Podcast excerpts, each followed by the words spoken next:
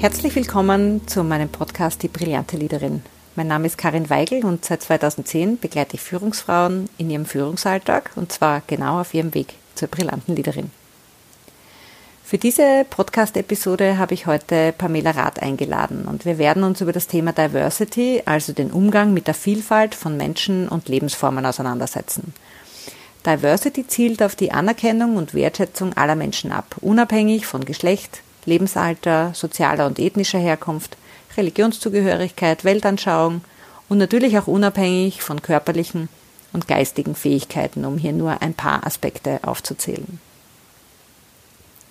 In Zeiten der Globalisierung ist Diversity nicht nur für Führungskräfte und Unternehmen ein Thema, mit dem sie sich auseinandersetzen sollten. Warum? Das werden wir unter anderem in diesem Podcast genauer besprechen. Pamela hat sich aufgrund ihrer eigenen ganz persönlichen Geschichte sehr intensiv mit Diversity und dem Anderssein beschäftigt. Sie ist studierte Philologin, Personalberaterin, verheiratet und Mutter zweier Söhne und sie ist dunkelhäutig. Ihr Vater ist Nigerianer und sie ist in den 1970er und 80er Jahren in Linz aufgewachsen. Als Personalberaterin ist Diversity aber auch ein Thema, mit dem sie beruflich täglich konfrontiert ist. Zuletzt hat sie sich im Rahmen ihrer Masterarbeit mit dem Thema alternative Anreizsysteme in Unternehmen auseinandergesetzt. Sie lebt und arbeitet in Wien. Ja, noch eine kurze Anmerkung. Wir haben diese Podcast-Episode kurz nach der Öffnung, nach dem zweiten Corona-Lockdown in Österreich bei Pamela im Büro aufgenommen. Und da war durchaus unerwartet einiges los, was äh, ebenfalls anwesende Kolleginnen in Nebenbüros und am Gang betroffen hat. Und das Besprechungszimmer mit Glaswänden, in dem wir gesessen sind, war offenbar nicht ganz nebengeräuscharm. Bitte lass dich daher nicht von gelegentlichen Hintergrundgeräuschen wie Schritten oder dem Staubsauger aus dem Nebenzimmer irritieren, die das Mikro vielleicht nicht ganz geschluckt hat. Ich freue mich jedenfalls sehr, dass du dabei bist und wünsche dir viel Spaß beim Zuhören.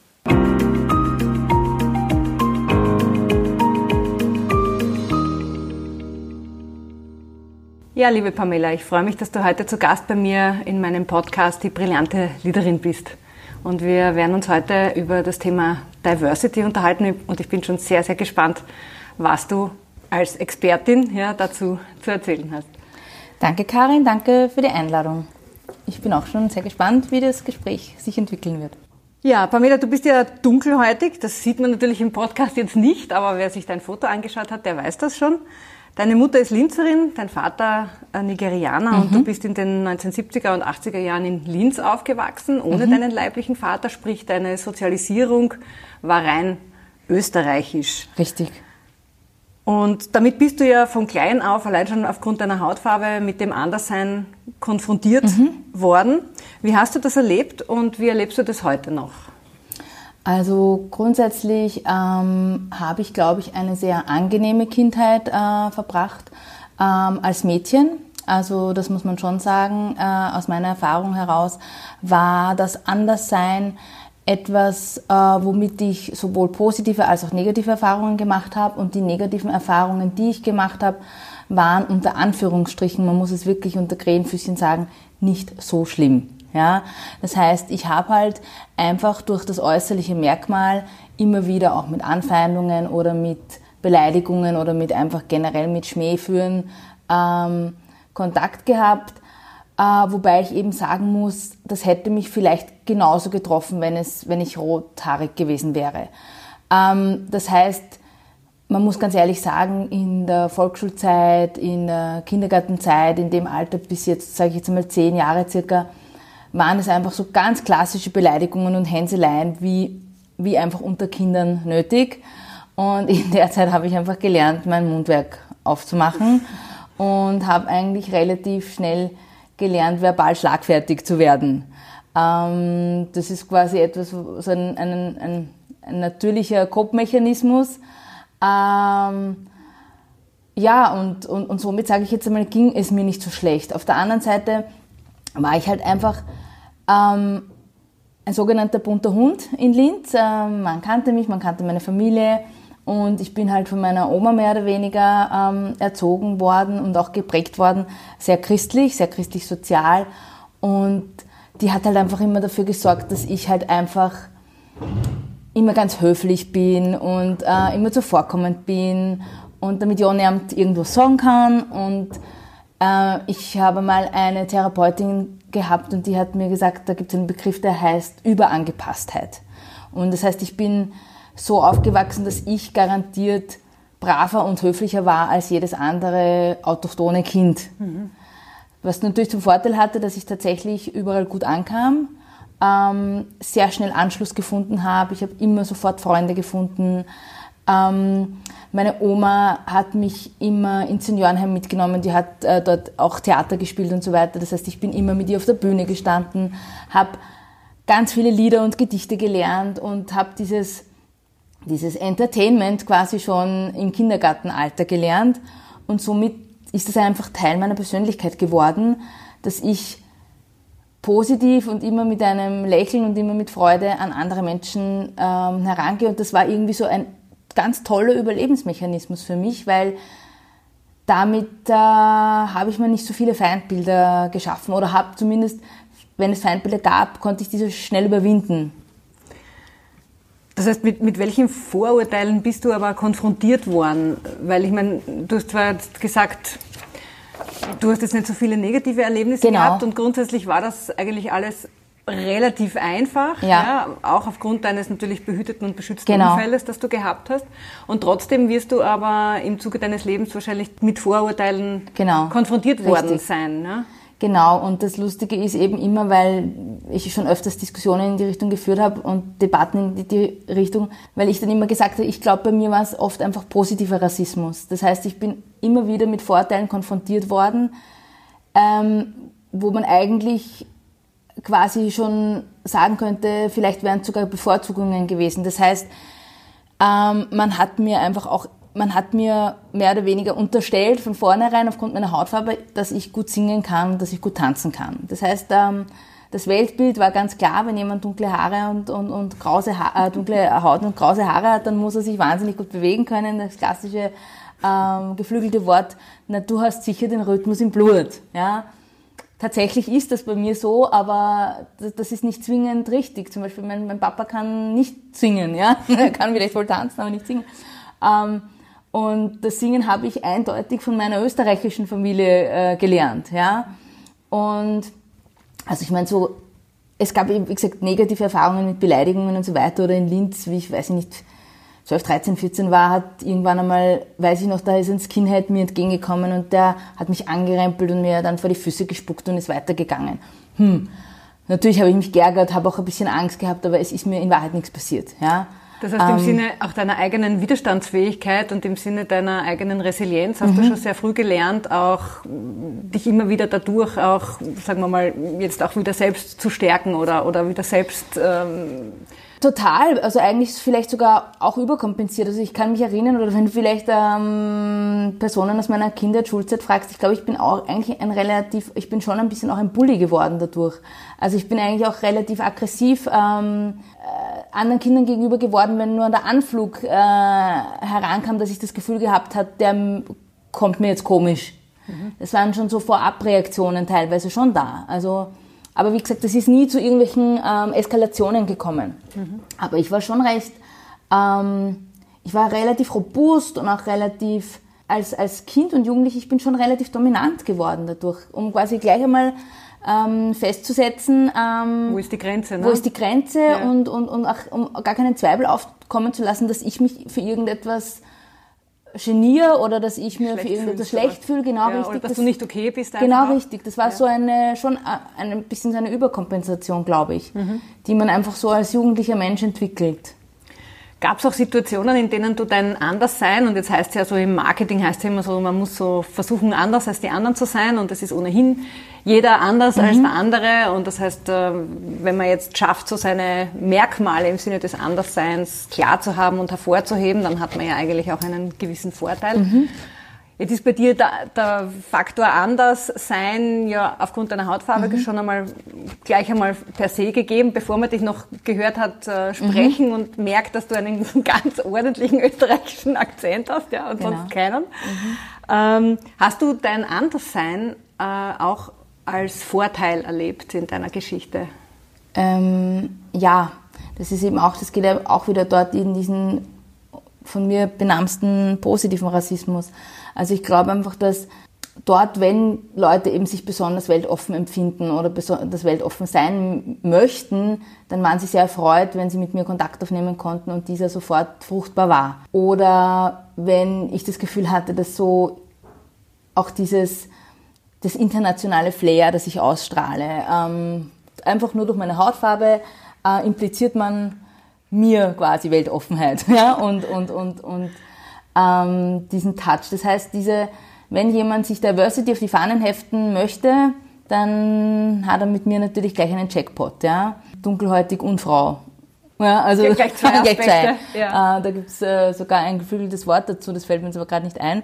Oder zum Beispiel als jugendliche oder heranwachsende Frau war das halt einfach ganz klar dieser Exotikfaktor, der in, in dem Alter halt einfach schon oft klar war, dass ein, ein, ein, ein Mann, wenn er mich angesprochen hat, ganz eindeutig von, meiner, von meinem Aussehen angezogen war. Oder eben dieses klassische, naja, schauen wir mal, wie das so ist, ja. Das hat, einen, hat eine Rolle gespielt, das braucht man gar nicht äh, wegreden, ja. Und was hat das mit dir gemacht?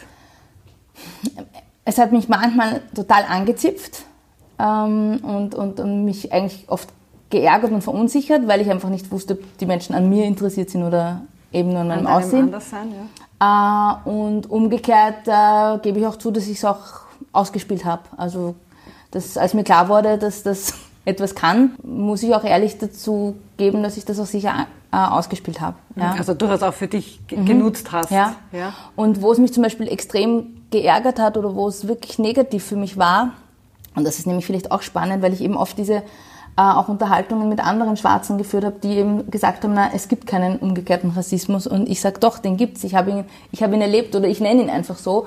Ich fand es immer relativ unangenehm, wenn eben auch in diesem jugendlichen, junge, jung, jungen Alter mich einfach äh, schwarze Männer für, für quasi angesprochen haben und, und besitzergreifend wurden im Sinne von, ja, du bist eine von uns. Mhm.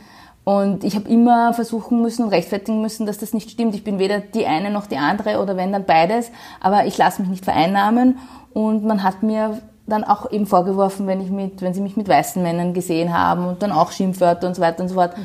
Und es war ihnen völlig egal. Ich konnte ihnen tausendmal erklären, auch auf Englisch, ähm, dass ich hier sozialisiert wurde, wurde und dass ich bei einer weißen Familie groß geworden bin und dass ich einfach nur die gleiche Hautfarbe habe, aber ein anderes Mindset. Und es war ihnen völlig egal. Das, das heißt, da war einfach nur die Hautfarbe ausschlaggebend, um, für, um in ihre Schublade zu passen. Mhm. Natürlich weiß ich, aus welchen Gründen und so weiter und so fort und kann das jetzt auch anders bewerten als erwachsene Person. Aber als Jugendliche hat mich das wahnsinnig gemacht. Ja, oder er hat mich eigentlich aggressiv gemacht. Ich habe mich eigentlich dann immer total dagegen gestellt, weil das für mich so eine Vereinnahmung war, mit der ich überhaupt nicht umgehen konnte. Mhm. Du hast es gerade gesagt, in eine Schublade gestellt mhm. und du hast mir in unserem Vorgespräch auch ein paar lustige Anekdoten aus deiner Kindheit erzählt, die gut zu dem Wort Schublade oder zu dem Aspekt der Schublade passen, nämlich auch für welche Rollen du zum Beispiel auch vorgesehen warst. Mhm. Also du mhm. hast mir erzählt, dass du immer durchaus bei Schulaufführungen zum Beispiel quasi gesetzt warst, ja, ja für irgendeine Rolle, aber ja. dass es halt auch Rollen gab, für die du nie in Frage ja, gekommen bist, genau. wie zum Beispiel im Krippenspiel die Maria, genau. Weil du einfach dunkelhäutig warst. Richtig, ne? genau. Und, ähm, und allein der Aspekt ist ja schon sehr interessant. Ne? Mhm. Das heißt, wie sehr man da ähm, aufgrund der Hautfarbe in eine Schublade gesteckt mhm. wird, weil die Maria einfach weiß war. Punkt, Richtig, ne? was ja gar nicht war, aber wurscht. Und, und was wahrscheinlich auch vollkommen wurscht ist, weil wenn das in irgendeinem anderen Land gespielt wird, Richtig. dann wird man auch nicht automatisch weiße, ähm, äh, eine weiße Frau oder ein weißes Mädchen suchen, mhm. die die Maria spielen kann. Also mhm. Also es wird auch in anderen Gegenden einfach dunkelhäutige Marias geben. Richtig. Aber offensichtlich für deine Lehrerin war das damals wahrscheinlich so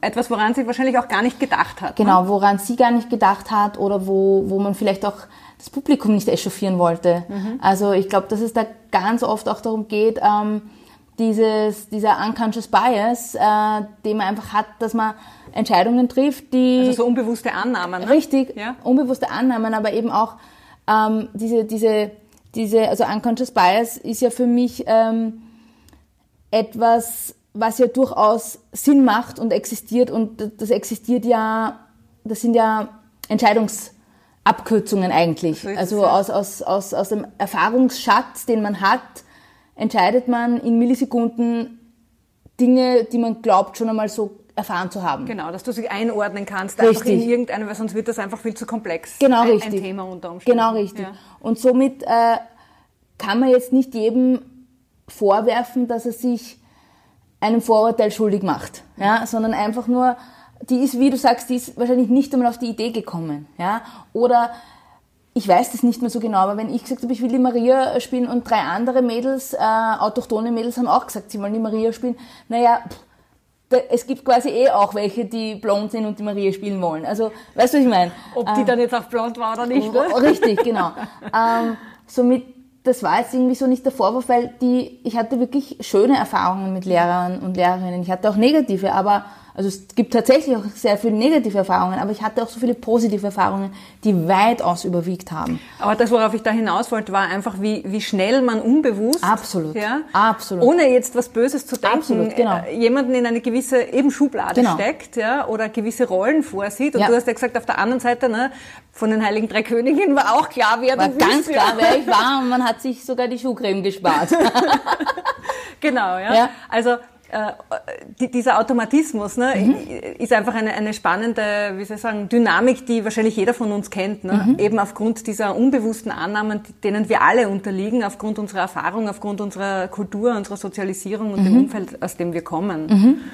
Und ähm, du hast vorher schon ein bisschen auch das Thema äh, Vorurteile und auch Diskriminierung angesprochen. Und jetzt so äh, meine Frage an dich, wie geht es dir denn selbst mit Vorurteilen? Beziehungsweise meinst du, dass Menschen, die selber diskriminiert worden sind, anders mit Diskriminierung und Vorurteilen umgehen als jene, die das vielleicht gar nicht erleben? Ja und nein. Also grundsätzlich sind Menschen mit Diskriminierungserfahrung aus meiner Sicht sensibler.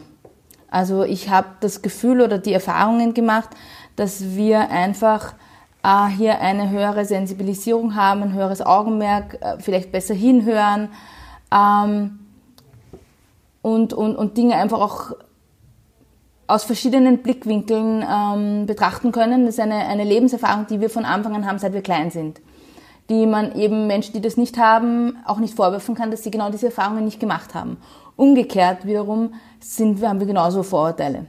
Also ich so oder so, weil ich eben äh, auch österreichisch sozialisiert worden bin, bin ich da gar nicht äh, gefeit worden. Ähm, der echte Österreicher hat Vorurteile, so auch ich. Und aber das ist jetzt zum Beispiel eben, wenn ich mal überlege, dass wenn jetzt Europäer sagen, ja, die Afrikaner schauen eh alle gleich aus, kannst du genauso äh, schwarze Menschen vielleicht hören, die sagen würden, ja, die Japaner schauen alle gleich aus. Also das kann einfach vorkommen, ja.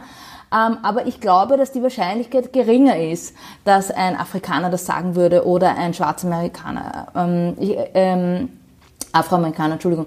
Ich glaube einfach, dass da eine höhere Sensibilisierung ist, dass die sich das zweimal überlegen, ob sie so eine Aussage tätigen würden.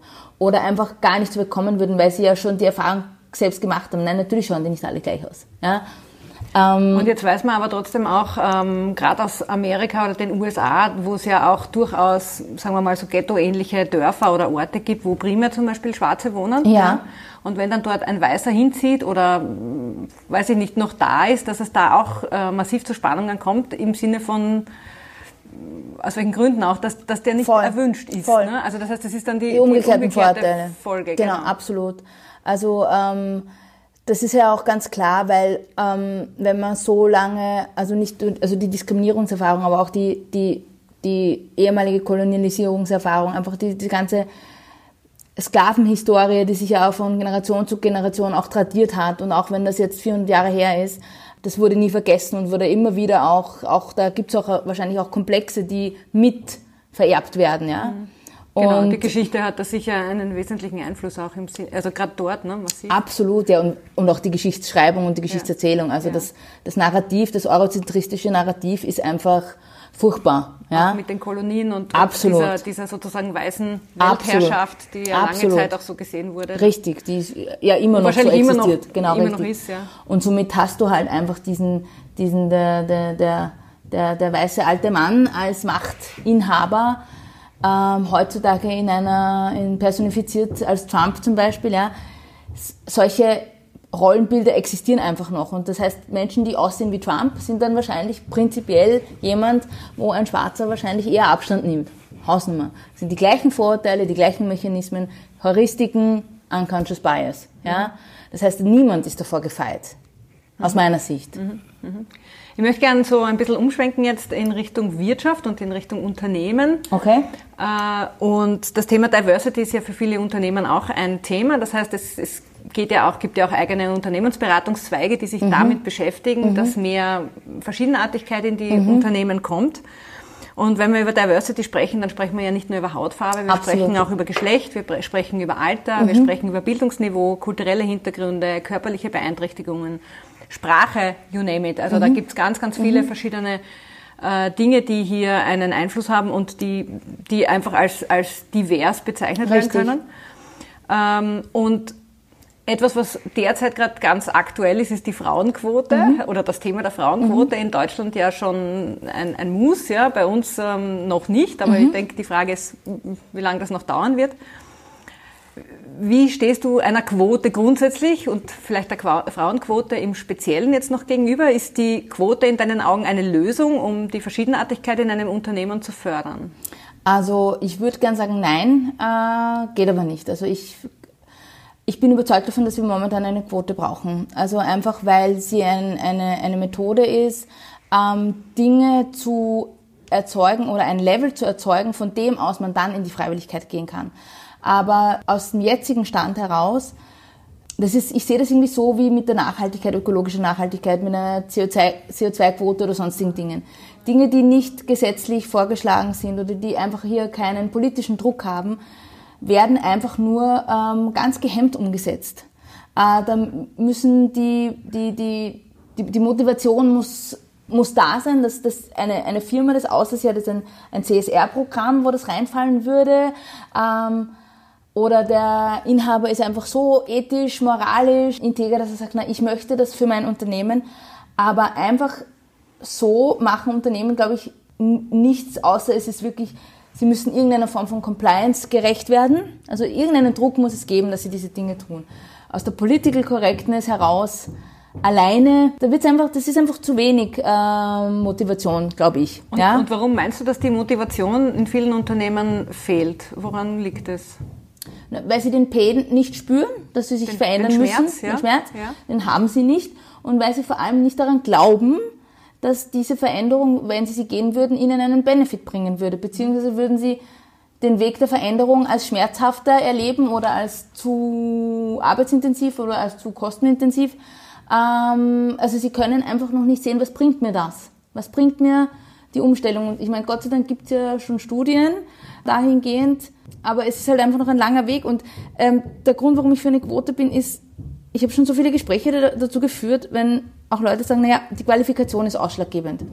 Und ich sage, ja, das wäre in Ordnung, wenn, wenn Qualifikation, Qualifikation alleine ein Besetzungskriterium wäre. Ist es aber nicht. Ja, weil wir haben immer noch Sympathie, wir haben immer noch Vitamin B und wir haben vor allem, und das ist ganz wichtig, wir haben eine, eigentlich eine gute Akademikerquote bei Frauen. Das heißt, wir haben eigentlich ausbildungsmäßig fast schon, ich weiß es jetzt nicht, ich habe keine Zahlen, ich kann mir überblicksmäßig sagen, dass wir vielleicht sogar in gewissen Studienfächern Parität haben. Oder vielleicht, vielleicht gibt es sogar schon mehr, weiß ich nicht, Just-Absolventinnen oder BWL-Absolventinnen, ich weiß es nicht, ja. Aber zumindest hat man das Gefühl, dass der Zugang zur Bildung für Frauen genauso da ist, dass die Absolventenzahlen gut und, und, und, und, und auch quasi gesellschaftlich gleichberechtigt stattfinden. Nur, wo sind diese ganzen Frauen dann in Führungspositionen?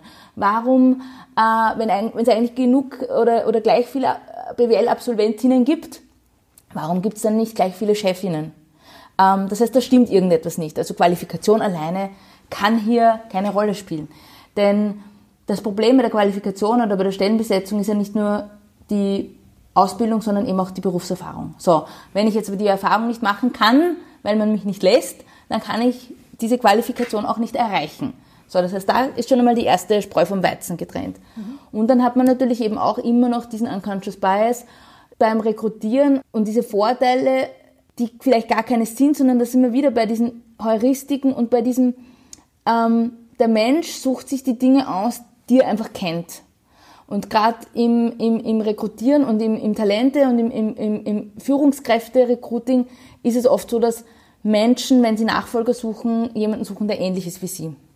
Also ein ganz natürlicher Vorgang. Was ja grundsätzlich aber schon sehr fraglich ist, auch im Sinne, sagen wir mal, weil, weil niemand eh. ähnlich ist. Also Klar. es ist dann trotzdem wieder jeder anders. Ne? Natürlich. Ne? das heißt, dass in, in, deiner Erfahrung als Personalberaterin und äh, in deinem Job, in dem du ja Menschen äh, in Unternehmen vermittelst oder mhm. ja, wie, wie, welche Erfahrungen machst du da in Bezug auf, auf Diversity? Erstens einmal, was vielleicht deine eigene Person betrifft, also im Sinne auch von Kundenakquise. Ist, ist das ein Thema, ja? da plötzlich als dunkelhäutige Frau aufzukreuzen und jemand hat das vielleicht noch gar nicht am Schirm mhm. gehabt? Ja? Also bisher. Und das Zweite ist mhm. sozusagen die, die, ähm, auch die Erfahrung, jetzt Menschen, mhm. die ja. in das Thema Diversity fallen und jeder fällt bis zu einem gewissen Grad rein, also fast jeder, würde ich sagen ähm, auch zu vermitteln? Gibt es da welche Schwierigkeiten oder, oder gibt es da keine Schwierigkeiten? Was erlebst du da? Na, also einmal die erste Frage, wie es mir persönlich geht. Also mir geht's extrem gut ähm, in meiner Rolle ähm, und ich glaube, dass es ein irrsinniger Vorteil ist. Also quasi mein Erscheinen ähm, bringt meistens die Leute zum Schmunzeln oder sie freuen sich dann eben, wenn sie mich reden hören und ähm, wenn man dann auch vielleicht sieht, in erster Linie vielleicht hat die Person sofort Fragen in den Augen quasi. Klassik, Klassiker, warum spricht die so gut Deutsch, ja? Also es ist schon einmal ein guter Icebreaker, Richtig, ne? absolut. Also ja. da merkt man wirklich, es ist ein Icebreaker. Also und deshalb, ich, ich kann auch viel besser, ich wirke eigentlich auch besser ähm, physisch als jetzt nur am Telefon, ja? Jein, aber ich habe ich hab das Gefühl, dass ich einfach viel besser ähm, physisch agieren kann, als wenn ich jetzt nur mit jemandem am Telefon spreche. Ja, dazu kommt einfach, dass du sehr eloquent bist und auch eine sehr charismatische Frau, wenn man dir gegenüber sieht. Okay. Also, du, du, wirkst einfach auch äh, total, ne? klar. Ja. Dankeschön. Und äh, von daher glaube ich, dass meine, mein An meine Andersartigkeit mir absolut Vorteile bringt. Ja, also ich habe da auch, ähm, was die Jobwelt betrifft, keine, bisher keine negativen Erfahrungen ähm, gesammelt, die ich hätte auf meine Hautfarbe zurückführen müssen. Würdest ja. du dich aber trotzdem nicht als Quotenfrau bezeichnen? Mm. Also vielleicht so unbewusste Quotenfrau oder unausgesprochene Quotenfrau irgendwo in naja, den vergangenen Jobs. Schon, also wie gesagt, da, wenn ich mir denke, dass es einfach dieser positive Rassismus ist. Wenn jemand sich denkt, hey cool, ich freue mich, ich hätte eh gerne einen bunten Fahrtklecks in meiner Firma und die ist auch noch qualifiziert und dann ist es vielleicht genau dieser, dieser Punkt gewesen, diese Kombination, dass es, man sich für mich entschieden hat. Ja? Mhm.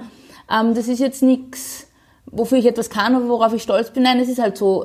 In anderen Konstellationen hat jemand anderer den Bonus in der Hand. Ja, das ist halt manchmal mein Ass. Ja, mhm. bei einer anderen Frau war es vielleicht der tiefe Ausschnitt, keine Ahnung oder, ja, oder beim, die blonden Locken oder, oder was blonden, auch immer. Genau, richtig. Also genau.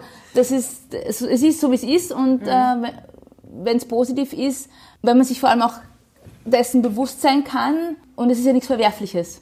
Ja, wenn ich eine Quotenfrau bin, dann bin ich es halt einfach und ja. ich geniere mich auch nicht dafür. Mhm. Äh, ich habe dir vorher noch die Frage gestellt, und da sind wir jetzt kurz mal ein bisschen abgebogen, mhm. noch einmal zu dir zurück, aber die Frage gestellt, ähm, was du erlebst bei deinen Kunden mhm. in Bezug auf Diversity. Mhm. Und ähm, vielleicht dann noch einmal so eine Bemerkung, auch weil ein, ein ein Aspekt ist ja auch, gerade im Recruiting und im, in der Personalauswahl, ist ja auch einmal, mit welchen Namen bewirbt sich jemand. Ja, ja. ja. Und wo ja mir ja. auch viele Frauen in der Vergangenheit, ähm, die ich begleitet habe auf ihrer Jobsuche oder in ihrer, in ihrer Karriereplanung, mir erzählt haben, die jetzt vielleicht keinen typisch österreichischen ja. Namen hatten oder einen Namen, wo gar nicht einmal klar war, welches Geschlecht ist das überhaupt, ja. weil er so fremd war ähm, die aber hier auch genauso wie du aufgewachsen sind, mhm. die perfekt Deutsch sprechen, mhm. hier sozialisiert worden sind, mhm. äh, die dann einfach sagen, also sie kommen oft schon über diese Hürde nicht drüber, mhm. weil sie einfach diesen Namen haben. Mhm. Ja? Mhm. Wo dann viele auch den Namen dann schon eindeutschen, damit sie wenigstens mit dem Vornamen schon eindeutig Geschlechter zuordnbar sind und, und B dann irgendwie den Eindruck vermitteln, okay, ist eine Österreicherin, die vielleicht irgendwen geheiratet hat. Ja? So. Ähm, das heißt, jetzt hast du einen Namen, der sehr deutsch-österreichisch ist, ja. Mhm. Und damit einmal diese Hürde schon mal nicht. Mhm, ja. Absolut. Ja. Äh, was erlebst du jetzt in, in Bezug auf Diversity, wenn du Leute für Unternehmen rekrutierst, wenn du sozusagen auf Personalsuche bist für deine Kunden? Ich erlebe zwei Dinge. Ähm, das erste ist, dass wir in der IT tätig sind und dass die IT, glaube ich, grundsätzlich eigentlich schon ein recht bunter Haufen ist. Das heißt, wir haben schon den Vorteil, dass wir in der IT erstens einmal mit qualifiziertem Personal arbeiten. Das heißt, da hat man schon ähm, dieses, wo wir schon vorher waren, also auch Ausbildungsniveau ist ja auch äh, ein Diversitätskriterium. Das heißt, man ist schon einmal hier an einer Bevölkerungsgruppe, äh, die vielleicht durchwegs auch, wo wirklich Qualifikation eine große Rolle spielt. So. Dann hat man natürlich auch hier manche Qualifikationen lokal gar nicht vor Ort. Das heißt, man muss sich schon manchmal ans, ans Ausland öffnen. Ähm, bei Multinationals ist es aus meiner Erfahrung überhaupt kein Thema. Also gerade was ähm, ethnische Diversität betrifft, glaube ich, haben wir hier in der IT wirklich den, die besten Voraussetzungen. Bei Gender-Diversität wiederum ist es, ist es schwieriger, da geht es im qualifizierten Bereich und im operativen Bereich gut, aber da wird es dann schon auch wieder dünner, wenn es in die Management-Ebenen geht. Ja? Alter zum Beispiel ist in der IT auch wiederum gar kein großes Thema. Das heißt, da gibt's erstens gibt's wahnsinnig viele Dinge technologisch, die auch, wo es einfach Leute gibt, die ähm, aus anderen Generationen wirklich noch gebraucht werden, weil sie Wissen haben, dass noch gebraucht wird. Ja? Und auf der anderen Seite haben wir eine irrsinnige Öffnung äh, zu den jungen Generationen. Ja? Also ich glaube, gerade in der IT kann man eigentlich äh, Generation Mapping wunderbar erleben, wenn es wenn, gut gemacht wird. Und ich glaube, in den Multinationals gibt es da gute Programme, gibt es auch das Mindset dafür. In den KMUs wiederum, glaube ich, wird es schwierig. Und wir haben also zumindest jetzt in Österreich. In oder? Österreich, ja. ja. Da haben wir sehr oft auch die Erfahrung, oder auch mit staatsnahen Betrieben, haben wir sehr oft die Erfahrung, dass wenn du nicht Deutsch sprichst, auf einem wirklich guten Niveau, dann hast du keine Chancen. Ja, also da ist die Sprache auf jeden Fall spielt eine Rolle. Auch sage ich jetzt mal, ethnische Diversität im Sinne von, wenn man jemandem die Religionszugehörigkeit ansieht, ja, um es einmal so zu sagen, das spielt auch eine Rolle. Ja, und da wird auch oft, ist da der Name natürlich äh, ausschlaggebend. Das heißt, es gibt wirklich auch Bewerbungsverfahren, da sage ich ganz offen, da sind mir Bewerber einfach abgesagt worden auf Grund dieser, dieser Dinge, Merkmale. Die, dieser Merkmale, die wir jetzt gerade besprochen haben. Und auch wenn ich versucht habe zu intervenieren, ich habe auch einmal für die, ähm, auch versucht einmal eine Kooperation mit der Firma MTOP zu machen, die so äh, Flüchtlingsausbildungsprogramme machen in der IT und dann diese Leute zu vermitteln und aber wirklich Karin, nur die Creme de la Creme, also wirklich die Besten von denen, die bei denen die Besten sind, ja? Also, wo ich mir wirklich gesagt habe, das kann nicht sein. Die haben eine super Ausbildung, die sprechen perfekt Deutsch die haben ein Mindset, die sind seit drei Jahren hier, die sind teilweise auch Christen gewesen. Und ich habe gesagt, das kann nicht sein, ja. Und die sind, ich habe keinen Meter mit diesen Leuten gemacht in, in unserem Kundenumfeld. Mhm. Das hat mich schon sehr gekränkt, muss ich sagen, oder was heißt gekränkt? Enttäuscht. Mhm. Ja, weil ich das nicht erwartet habe. Und weil man es so viele, nachvollziehen kann. Ne? und so viele Engstimmigkeit existiert, weil, weil ich sage, okay, ich kann die Ängste verstehen, ich kann die Ängste nachvollziehen und gerade ich als wirklich waschechte Österreicherin, ich weiß, wie die ticken und kann ein bisschen diese Ängste nachvollziehen. Ich weiß, wo sie herkommen und kann sie adressieren. Aber wenn ich dann schon im Vorfeld wirklich versuche, das alles wegzu, wegzudiskutieren oder gar keine Angriffsfläche bieten möchte, und trotzdem komme ich nicht durch. Und das scheitert weder an der Qualifikation richtig, noch an den Deutschkenntnissen. Also dann weiß ich, das sind, das sind eingefahrene Vorteile, die ich nicht überwinden kann oder von mir aus Weltbilder, die man einfach nicht überwinden kann. Ja? Mhm. Was hat in deinen Augen ein Unternehmen davon, wenn es sich divers aufstellt oder wenn man auch als Führungskraft jetzt sein Team divers aufstellt? Also da muss ich ganz ehrlich sagen, das kommt wirklich darauf an, wo man arbeitet und wie man arbeitet. Und da kann ich nur aus meinem aus meiner Lebensrealität sprechen, die sich eben in der IT und natürlich auch im qualifizierten Bereich, der, im Innovationsbereich betrifft, ich kann nicht sagen, wie es jetzt in, in, in der Industrie wäre oder in der Produktion oder im Lebensmittelbereich und im um, unqualifizierten Bereich. Da, da weiß ich nicht, ob es dafür sprechen würde. Im qualifizierten und innovativen Bereich kann ich nur sagen, also erstens gibt es Studien genug. Ich ähm, kann jetzt äh, dann nur eine zitieren, die ich mir speziell nochmal angeschaut habe.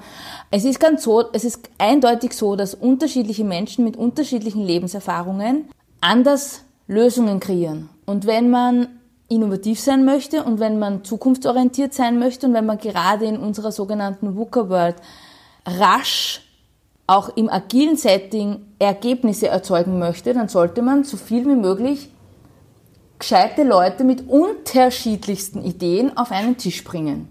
Weil dann die Wahrscheinlichkeit größer ist, dass man was Gescheites rausbringt. Gut, natürlich. Es braucht die Räume dafür, es braucht auch ähm, die Kommunikationsmechanismen dafür und es kann sein, dass dieses Auseinandersetzen der Personen vielleicht auch länger dauert. Und am Ende des Tages ist die Wahrscheinlichkeit, wie gesagt, größer, dass etwas Gutes dabei rauskommt und vor allem, dass etwas Neues dabei rauskommt und nicht Dinge, die man eh schon kennt. Punkt. Mhm. Ja? Und das ist halt einfach beim Thema neu, das ist witzig, alles was Neues, die Kunden wollen zwar vielleicht neue Produkte und neue Services, aber die Firmen wollen oft gar nicht so gern neu sein und neu agieren und sich neu aufstellen. Mhm. Oder etwas anders machen. Oder etwas vorher, anders machen. Ne? genau. Ja, ja. Also wirst du auch kennen von deinen Kunden. Ich kenne das durchaus vom einen oder anderen Unternehmen, das ich ähm, auch begleitet habe oder zumindest ein bisschen kennengelernt habe, wo es dann heißt, das machen wir schon seit 30 Jahren so. Warum? Genau. Funktioniert ja. Ne? Wieso sollten wir was ändern? Na, Erfolg ist ja gefährlich in Wahrheit. Ja? Erfolg ist gefährlich, ja. genau. Und die Zeiten ändern sich. Und jetzt gerade sowieso. Ne? Richtig. Wir nehmen ja auch diesen Podcast jetzt noch in dieser Corona-Phase genau. auf, gerade nach dem zweiten Lockdown in Österreich, wo, wo das Thema äh, Arbeit, äh, Digitalisierung, Arbeitssuche sich neu erfinden, auch für viele Unternehmen und Unternehmer ganz groß auf der Agenda Absolut. ist. Und damit natürlich auch das Thema Diversity wieder, ja. auch, auch im Sinne unserer, unserer Gesellschaft, wie wir jetzt auch im Sinne der Globalisierung aufgestellt sind, ein, ein großes ist.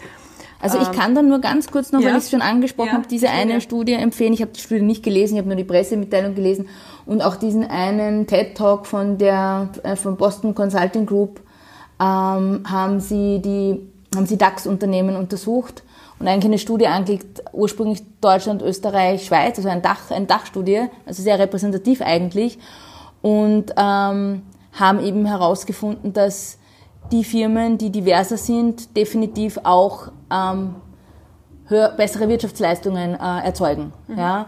Und, und da gibt es ja ganz viele von diesen. Und da geht es vor allem auch um die Frauenquote dahinter. Und diese Studie hat gezeigt, dass es eben eine Mindestquote von 20 Prozent Frauenanteil in Managementpositionen braucht, um sicherstellen zu können, dass diese Innovationskraft nachhaltig wirkt und diese Unternehmen haben auch eine geringere ähm, Aktienvolatilität, Aktienkursvolatilität, also haben eine stabilisierende Wirkung auf Unternehmenserfolge. Und ich meine, das sind schon sehr spannende Fakten, äh, die darauf hinzeigen, dass wenn man sich die Figures anschauen würde und die sich die Studien anschauen würde und wenn ein Unternehmen wirklich langfristig denken würde, dann wäre es schon relativ klar, dass man hier einfach ein paar Schrauben, an ein paar Schrauben drehen könnte, sich diverser aufstellen sollte, wenn man wirklich im innovativen Bereich arbeiten möchte und halt einfach sicherstellen möchte, dass das eigene Unternehmen zukunftsfit ist. Ich sage es einmal so, dass man sicherstellt, dass man hier noch modern ist und sich rüstet für das, was noch alles kommt. Mhm. Sich auch, und das darf man auch nicht vergessen, auch als Arbeitsgeber attraktiver, attraktiver machen kann, wenn man hier auch Diversität lebt. Du hast äh, in unserem Vorgespräch äh, gesagt, nämlich jetzt auch im Sinne, äh, wenn jetzt eine Führungskraft ähm, sich das Thema Diversity jetzt oder dem Thema Diversity annimmt und schaut, dass sie möglichst verschiedene verschiedenartige Leute mit verschiedenster Herkunft, vielleicht verschiedenster kultureller Herkunft, Geschlecht, Bildungsniveau etc. Ähm, ins Unternehmen hereinholt hast du mir äh, im Vorfeld gesagt, ganz wichtig für eine Führungskraft ist es, dass sie verstehen muss, wie die Einzelperson in der Gesamtorganisation eingebettet ist. Mhm. Was, was hast du damit gemeint? Hm. Also das, das ist relativ einfach wie komplex. Wenn eine Führungskraft eine erfolgreiche Führungskraft sein möchte und eben auch die Arbeit leisten möchte, die Führungsarbeit sein sollte, nämlich das Enablement herstellen, dass die Menschen ähm, erfolgreich sein können, mhm. dass sie die Bedingungen so vorfinden, dass sie ihre Potenziale ausschöpfen können, ähm, dann muss die Führungskraft wissen, mit wem sie es überhaupt zu tun hat, mhm. wo dessen Motive sind, wo dessen Motivation ist und vor allem, das ist das Allerwichtigste, nämlich gar nicht, wie sie die Person motiviert, äh, sondern wie sie sie nicht demotiviert. Ja, okay. Und um das zu wissen, ähm, muss man aus meiner Sicht die Persönlichkeit und die Facetten der Persönlichkeit verstehen. Mhm. Und auch verstehen, das ist ganz wichtig, was ist der Grund, warum die Person bei mir in der Organisation ist? Ja. Warum hat sich die Person für diese Organisation entschieden? welche Ziele verfolgt die Person als Mitglied dieser Organisation? Und wenn ich das übersehe oder da nicht hinschaue, dann kann es sein, dass ich die Leute auf der Strecke verliere, mhm. wenn ich mir dessen nicht das Bewusstsein schaffe. Und da wird einfach jeder Mensch ganz andere Motive haben. Und noch viel wichtiger ist, wie gesagt, das habe ich alles im Zuge meiner, meiner, meiner Masterarbeit äh, mich so äh, ganz intensiv mit dem Thema Motivation beschäftigt, dass es alles situationsabhängig ist. Mhm. Das heißt, eine gute Führungskraft muss einfach auch immer sich selbst aus dem Kontext rausnehmen können und auch immer austarieren können, dass nicht, also eine Person nicht immer gleich tickt. Ja. Dass eine Person einfach manchmal Entscheidungen trifft und am zweiten Tag eine andere Entscheidung trifft. Oder mit anderen Dingen zu motivieren ist als am Vortag. Mhm. Und deshalb glaube ich, diese Diversität spielt dort hinein, wo man sagt, okay, Menschen sind einmal grundsätzlich schon unterschiedlich, aber die sind halt teilweise auch ähm, tagesaktuell unterschiedlich oder ihre Motive verändern sich im Laufe der Zeit. Das Grundmotiv, warum die Person ins Unternehmen eingestiegen ist, hat sich aber im Laufe der letzten drei Jahre verändert. Mhm. Und das muss man beobachten. Ja, Pamela, letzte Frage.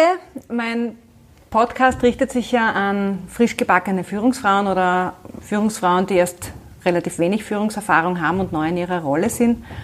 Wenn wir jetzt auf das Thema Diversity schauen, was rätst du solchen Führungsfrauen in Bezug auf Diversity und auf Diversity in ihrem Team oder in ihrem Unternehmen?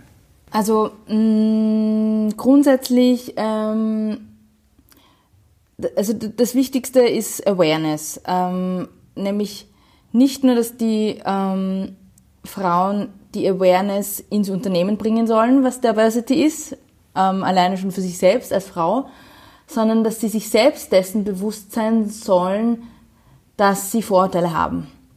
Also ich glaube, das ist, man, man sollte, wenn man in eine Führungsrolle geht, zuvor einen Selbstreflexionsprozess äh, durchmachen und sich dessen bewusst werden, welche Vorurteile man eigentlich hat. Weil wir haben sie alle, äh, ausnahmslos, also auch die Personen, die Diskriminierungserfahrung haben, äh, sind auch nicht frei von Vorurteilen. Und man hat diese blinden Flecke und Vorurteile und vor allem Zuschreibungen äh, gibt man schnell aus. Und ich glaube, dass man sich da am Anfang nicht so schnell bewusst ist, wenn man jemanden vorverurteilt hat. Äh, weil wir da auch wieder in der, in der Lebenserfahrung sind, beim Unconscious Bias, bei den Schnellheuristiken. Und da kann ich einfach nur jedem raten, sich mehr Zeit zu lassen, bevor man jemanden be- oder verurteilt. Mhm. Und das wie, hat natürlich auch einen Einfluss auf die Auswahl, beziehungsweise wie man, wie man auch an, an die Auswahl von, von Menschen herangeht, worauf man absolut, schaut. Ne? Absolut, ähm, Und wie gesagt, genauso wichtig ist aber auch die Awareness darüber, dass, dass die Frau weiß, dass sie eine Frau ist und dass sie da auch ähm, anders unterm Radar steht und dass sie selbst als Frau bereits divers ist und da ähm, unterschiedliche Erwartungen auf sie zukommen. Das heißt, ähm, ich habe da ein ganz, also für mich ist da ganz wichtig dieser Aspekt mit, mit Rolle, Funktion und, und, und Position. Da sollte man sich dessen oft ganz stark bewusst sein, dass man oft in der Rolle gar nicht, dass die Position und die Funktion, das sind ganz unterschiedliche Dinge und die Rolle, die man einnimmt, ist die Erwartungshaltung dessen, was die anderen von einem erwarten. Mhm. Und darüber sollen sich die Führungsfrauen so gut wie möglich und so schnell wie möglich bewusst werden, dass sie wissen, was die anderen, nämlich die eigenen Vorgesetzten von ihnen wollen und auch was die Erwartungshaltung des Teams ist, mhm. dass sie wissen, ob sie dem überhaupt gerecht werden können und wollen. Ob der, der Art, wie sie ihre Führungsarbeit machen sollen, ihr Stil, ob das wirklich der ist, den man von ihr erwartet, weil sie müssen aufpassen oder sie sollten aufpassen, dass sie sich nicht verbiegen. Denn sobald sie sich verbiegen, glaube ich, werden sie scheitern. Und das, das, heißt, es geht auch darum, klarzumachen, wenn man Erwartungshaltungen nicht erfüllen kann. Richtig, oder nicht will. Oder nicht will. Oder nicht will. Ja. Oder einfach auch sagen, auch versuchen, einen eigenen Führungsstil zu entwickeln und auch ganz bewusst und stolz auch, und das, da gibt's halt auch viel zu wenig Literatur und viel zu wenig Vorbilder, aber man soll, auch wenn man weiblich ist, auch weiblich führen dürfen. Mhm. Das, ist, das ist meine Meinung und davon bin ich überzeugt, dass das auch ein Weg ist. Und da verbiegen sich ganz viele Frauen auf diesem Weg. Mhm. Weil sie glauben, so agieren zu müssen, wie das die männlichen Kollegen Oder die männlichen Vorbilder machen. Genau, oder auch wie es, oder auch wie es, wie es das Team möchte, weil sie es nicht anders kennen. Ja? Und ja, und auch wichtig, was ich auch noch raten möchte, ist schon auch, man, man soll ja zwar jetzt nicht so nur Frauennetzwerke pushen, aber trotzdem finde ich es wichtig, dass Empowerment, dass, dass, dass Frauen Frauen empowern sollen, das finde ich schon wichtig. Also das ist, weil nur wenn wir mehr Frauen sind, die gute Positionen haben, dann können wir auch mehr Vorbilder sein, dann können wir Mentorinnen sein. Und die Visibility ist so wichtig und die Representation ist so wichtig. Und deshalb muss man sich da ein bisschen mehr noch unterstützen und vor allem auch und auch so wie es im, im, im, auch im selbstständigen Bereich ist oder im, im künstlerischen Bereich, auch dieses gegenseitige Unterstützen und Featuren und Mitnehmen und, und, und das, das ist so wichtig und das ist auch so gesund und das, das, das tut allen gut.